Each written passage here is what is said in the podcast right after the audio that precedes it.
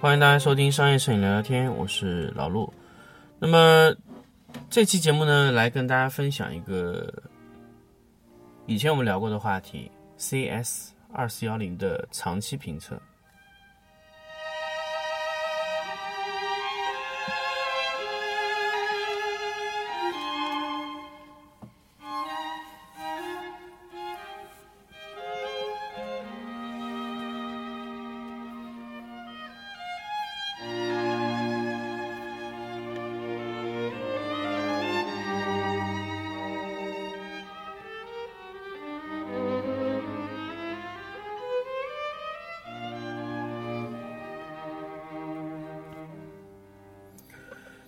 那，首先呢，还是跟大家聊一下这个我们这个我们年后啊，三月份啊，在广东惠州要开的这场 workshop。那么现在 workshop 呢，如果说你现在报名，可以增加两场的，呃，叫什么呢？你可以拥有两场的直播的培训，增加两场。那年后报名，当然这两场就肯定是错过了。那么直播年后报名会不会还有直播呢？那么也就是说也会有，但是你在前面的两期可能会错过。好，那么呃，我们怎么通过这个方式来报名呢？三种方式。第一种呢是关注“商业摄影聊聊天”的公众号，里面可以搜索到我们广东惠州的报名的方式这个场次。第二个方式呢就是。通过 QQ 群搜索“商业摄影聊聊天”，找到我们，也可以进入我们的聊天群来找到我们的报名方式。第三种呢，就是关注金贝是呃金贝的微信公众号，也可以找到我们的报名方式。好，呃，我们继续开始我们这个这期节目。那么，呃，想跟大家说什么呢？就是 CS 二四幺零。是我现在拿到手上，应该是使用了应该满满的两三个月吧，两个月多一点点。那么这台机子呢，从拿到手到使用到现在，呃，整体的使用体验呢，我可以跟大家确实可以去分析一下。呃，因为在中间我们还使用过了 S W 的二七零零的明基的那款，所以也可以跟大家直接做一些对比。那么只能说什么呢？如果大家特别想知道结果，那当然我现在就可以给大家讲，叫直接给大家这个一个结果。那这个结果其实非常简单，就是一句话，呃，我们是使用的 CS 二四幺零的，嗯，八位的面板，但是 SW 二七零零，大家知道明基的这块面板是八斗十。什么叫八斗十呢？它面板是八位，斗到十位。那么当然，CS 二四二零也是抖到十位的，就八抖十的一种面板。呃，那么我首先不管它是抖的方式还是怎么样，它它的面板输出是给它十位的。那么呃，在这里呢，就跟大家明确的说一点啊，就是结果就是那一句话：你大爷永远是你大爷。也就是说，一卓不管卖的多便宜，型号多垃圾，都要完胜明基。啊，这个是结果，这是百分之一百确定的，啊，为什么呢？就是说，我们这一次啊，呃，当然，大家如果说去校准你的呃一卓的时候啊，千万要开足半个小时以上啊，三十分钟以上。那低于三十分钟呢，呃，一卓从校准这个角度来说，还是有一些不稳定的。那么一卓的呃，基本上的 Color Edge 系列的所有显示器都需。都有一个什么技术呢？因为这个是，呃，一卓的供应商和我说的，就是它有一个快速的升压技术，就是让快速的启动的时候呢，快速使用升压技术，让，呃，所有的部件快速升温，达到那个温度以后，它就会回到正常的温度。那么它有一个快速的稳定过程。其实，呃，在刚开机的一分钟呢，其实是一卓是非常不稳定的。它其实因为它属于快速的超频的这种工作状态，那慢慢通过一分钟以后呢，它达到那个工作状态温度以后呢，它就会稳定下来。基本上，呃，如果你快速的使用，基本上三分钟左右是比较 OK 的。那么如果你要去校准，你要达到一个特别恒定的一个状态，三十分钟，三十分钟你再去测试，它会非常非常的稳定，因为一卓的状态它是在一个恒定态中的工作是非常好的啊。那么。一卓，呃，因为这次 CS 二四幺零我还配了 CH 二四零零的遮光罩，那这一次是整体都配齐了逸卓的所有的配件，包括它的遮光罩，包括它的呃显示器啊呃任何的一些东西，因为我后来是使用 Color Monkey 的校准，那么整体来说，呃，精确度到什么程度呢？呃，我们我的目标靶点是六千五百 K 啊，它的这个最低亮度是。Minimum 应该是最低值，就是我的黑场亮度。大家知道我做的最佳的一次亮度是在 CS 二四幺零上做出来是什么值吗？是最低亮度是零点零六啊，零点零六是什么概念呢？零点零六基本就是全黑了，因为呃我们在看到这个一卓的 CG 系列。有时候也只能缴到这个数啊，它就比较正常，就是这个数。那我们 CS 二四幺零，如果你能缴出一个零点零六 CD 的这个结果的话，其实是比较惊喜的。呃，它的色温可以控制到多少呢？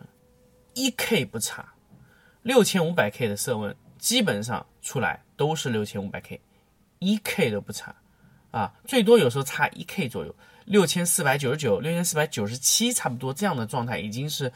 呃，偏移已经相对于异族来说有点大了。这个时候可能你搅的时间稍微靠前，不够热啊。那么正常稳定下来以后，就是能准准的缴出六千五百 K 的白点，加上零点零六的黑场，非常的准确，非常之准确啊。使用的时候呢，边缘的均匀度的控制也非常的好啊。甚至我们没有开均匀度，以均匀度优先，我们只是是以开亮度优先。但是整体的均匀度的控制，一卓就是完胜了明基。但当然，明基没有说特别糟糕，明基只是相对一卓来说是差的还是非常远啊。那么，呃，当然，因为明基是一个呃。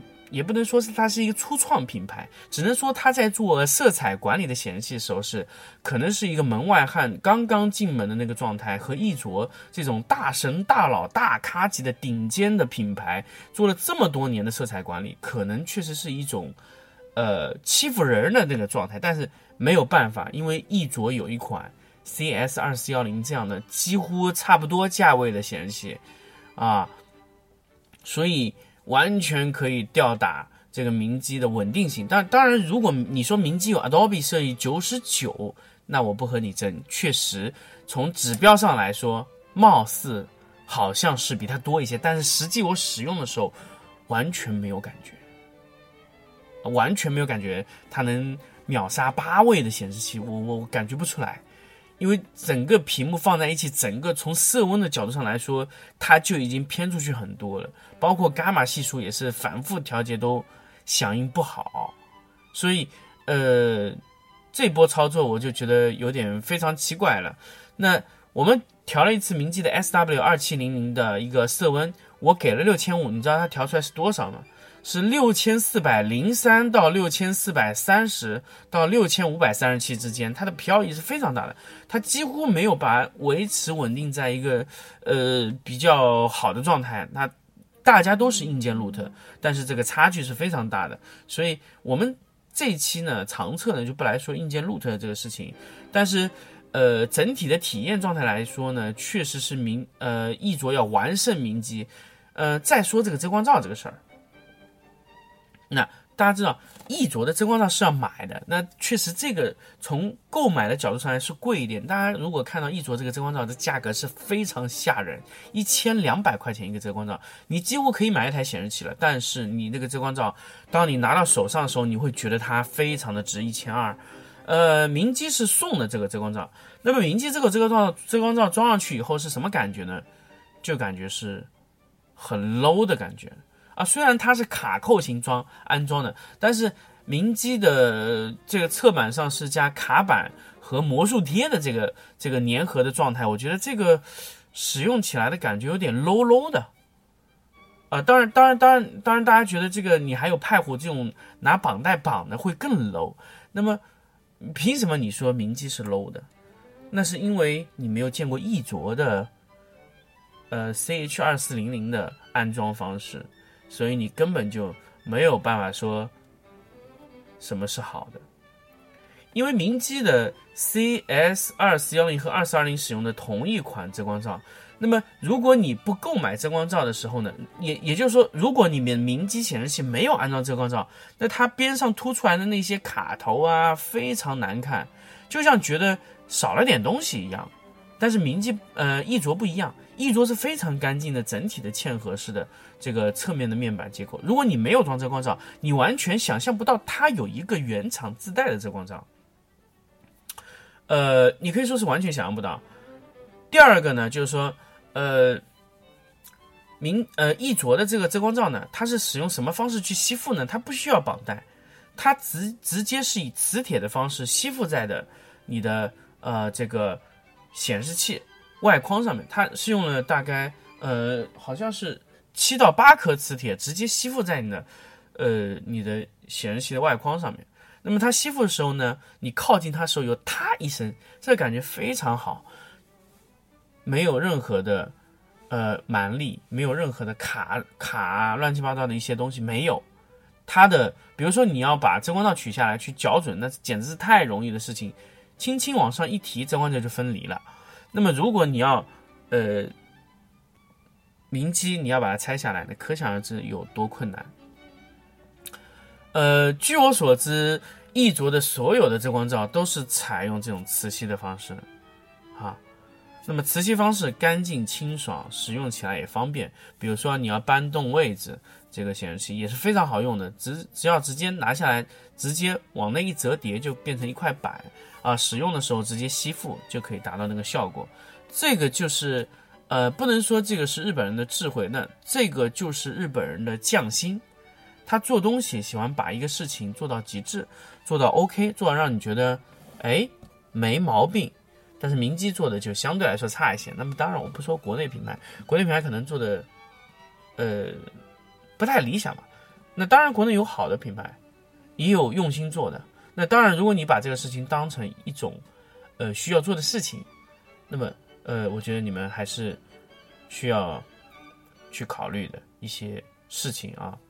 那么，除了这一些小细节，我们再来说什么？明基的按钮。全部设在了什么呢？全部设在了这个屏幕的下侧，哦，这个使用起来的感觉是非常非常的糟糕的。有时候我根本就摸不到是什么按键，一二三四五根本看不见啊。然后呢，呃，你要去触摸这个，呃，它是完全是物理按键。那么，呃，易卓它是完全是触摸型的按键。你清清楚楚，不使用的时候灯全部亮着，那么你要去触摸按哪一颗键就哪一颗键。而且我要跟大家汇报的一点是什么呢？易卓的显示器它把菜单设计的非常非常的迷你，非常非常的简单。为什么？大家知道为什么吗？因为易卓所有的功能全部是通过软件控制，也就是说你通过软件设置完以后，所有的东西在你的显示器上显示的就是非常简单的，一二三四五六七。所有的软件都是，所有的硬件都是通过软件控制的，啊，那软件然后写入到那个地方，就变成非常简单的几行字。那么它字做的非常小，它在不显示的区域全部都是无覆盖的。明基因为明基完全是做呃非专业显示器出身，所以他点开那个 menu 菜单的时候，他几乎占占掉了屏幕的，嗯，最起码有五分之一的面积，也就五分之一的面积全部是菜单。那么，如果你在使用屏幕的时候，我想问，这个菜单对你的眼睛遮挡非常的糟糕，真的是非常非常非常糟糕，因为那块面积你完全看不见东西了啊！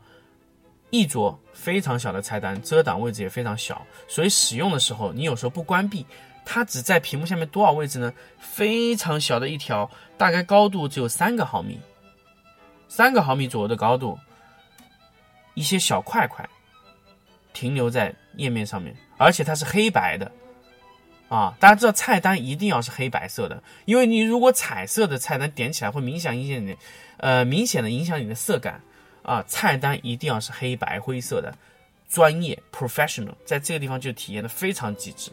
明基它的菜单做的五颜六色、五花八门，让你感觉这个真的是一款玩具显示器，啊。我在选中它菜单的时候，按了非常久的时间，找不到我的校准一、校准二、校准三，呃，我觉得它还设置了预置的非常多的模式，我觉得一个都没有用，而且你无法删除，这是一个非常糟糕的体验。呃，易卓总共给了五条参数，五条参数可以随意改，你可以改任何，甚至你可以给它重命名。啊，你可以写成你自己任何你想要的这个色彩配置文件，自动去校准都没有问题。但是明基不行，明基原厂的不能不能修改，你只能修改那两条校准一、校准二。呃，这个真的是向戴尔学习，但是戴尔也是个垃圾，因为戴尔只有角两条校准曲线，你没有办法去写入所有的它原厂的曲线，你没法写。但是，呃。有时候你就是需要五条曲线，但是原厂的又覆盖了你，也就是说你在选择校准一、校准二的时候，你得把整个菜单都按一遍，这就是一种非常非常糟糕的体验。我非常不喜欢这样的设计，啊，呃，还有一个呢，他把菜单按在下侧，有时候我总是要去找很久这个按钮，而且它的物理按键的触触控的这个感觉并不好。因为你按按钮的时候，你并不需要机械触感。真的说真的，你完全根本不不可能需要在屏幕上拥有按键触感。屏幕的按钮，我建议用触摸的。只有电源键，你可以做成按钮型的啊。因为有时候电源键可能感应会不灵。那么，呃，一卓的电源按钮啊，它是用的是什么呢？用的是那个触摸型的按钮，也就是说触摸一下就关闭了啊。这个就非常好用啊。而且呢，明基的那个，呃，我又回来要吐槽明基的这个校色软件，开了非常多次数，非常容易崩溃。这个软件呢，做的是跟像上上古时代的软件，这个软件居然设计成那种页面、那种 UI、那种设计，而且是完全没有办法切入什么什么配套的一些呃标准把地的，呃把呃那个叫什么靶点的一些目标都没有把它载入，它只能载入它自己，非常的不准确，而且角角色的时间非常长。它矫正一台屏幕的硬件路的矫正时间非常非常的长，我觉得是难以理解的那种，呃，矫准。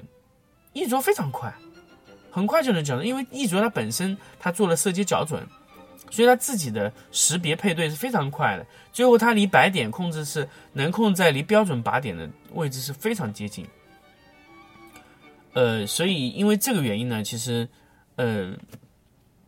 可以说，你如果说要购买这个价位的显示器，我觉得，呃，直接购买一卓就好了。明基几乎不太需要考虑，因为这么多点的整体的设计下来，就这个体验就会在那里摆着。还有明基那个有一个 OSD 的一个一个触控按按钮键盘啊，就是像一个圆圆的盘。我一直以为你你大家知道，因为我一一开始一直以为这个键盘是蓝牙控制的，结果有一根非常长的线。非常讨厌，因为这个东西它嵌在那个呃下面那个按钮盘里面，而且这个这个东西有一个非常非常不好的点是什么？因为它在做的时候，这个做工非常糟糕，导致它那个缝隙非常大，非常容易卡灰。时间长了以后，那个按钮啊按下去的时候咯吱咯吱非常响，就那个体验就非常糟糕，还不如直接用触摸的。你这东西为什么不采用蓝牙的形式去控制呢？可以离开你的。这个按钮，呃，让它离开你的这个显示器，你放在边上手按都 OK 的。为什么不做这样的设计？我觉得这个，呃，非常奇葩的一个功能。还有一个，它虽然有一个自动旋转的功能，菜单也可以自动旋转，呃，它可以通过后面旋转屏幕自动去感应这个旋转。但是我觉得这根本就没有用，因为苹果，苹果的系统就没有办法识别你转，所以有意义吗？我觉得一点意义也没有。它自动的感应的旋转，而且它线非常容易掉，呃，整个卡口的问题就是也问题非常多。再来，我要说一个点呢，要吐槽是什么呢？它的 USB Hub 的接口居然只有两个 USB 接口，一卓是给了三个。那么其实啊，其实它是有三个接口的，但是它其中一个 USB 接口呢做成了 SD 卡的读卡器。我就想现在问，谁会在？啊，电脑的显示器上插一张 SD 卡，而不把那个 SD 卡的接口留出来当做一个 USB 接口，我觉得是一个，这是一个非常非常傻缺的行为。啊，那么这个可能有些人问，为什么 USB 在显示器边上要设置这么一个 USB hub？那么简单来说，就是让你的角色器可以快速插在你的呃 Hub 上面直接角色啊，甚至你可以去插一些移动硬盘，或者说一些其他的一些呃无线网卡之类的一些东西啊。那么这个呃设计，我觉得是非常非常非常非常傻缺的一个行为啊。所以嗯，你懂的。虽然其实我们聊了这么多 CS 二四幺零，呃，但是其实我们想说 CS 二四幺零的一个长测的一个计划，但是为什么我吐槽了明基的 SW 二七零零啊？呃，但是我我觉得二七零零确实从某一种角度上来说买的价值是不大，但是二四零零你们可以买，因为它够便宜，两千多块钱带硬件角色，真的是很便宜，二四零零完全可以买啊，因为它可以秒杀戴尔。沙拉戴尔是没有问题的，但是跟一卓还是有一些困难。如果你只有两千来块钱的预算，买明基的二四零；如果你买一千块钱，戴尔 U 系列 U 二三幺二、二四幺二这种机子，一千来块钱，不用考虑，你只能选这个，其他你没法选。那么再贵一些啊，比如说你买到五千、六千的价位，一卓就直接买一卓。再往上就一直买一卓吧，不要考虑任何牌子，就是上一卓。也就是说，只要你的价格有六千块，你就可以直接上一卓，完全不需要考虑任何的其他品牌。五千到六千之间，啊，五千左右你都可以敢，都敢考虑。只要呃一卓一旦是做活动的话，可能五千块钱左右你还是可以买得到 CS 二四幺零的机器的。所以买。买二四幺零，如果你没有钱，你的价格达不到这个呃要求的话，S W 二四零零可以买明基。呃，虽然吐槽这么多明基，但是二四零零那个价格是非常诱惑诱惑力的，你可以买。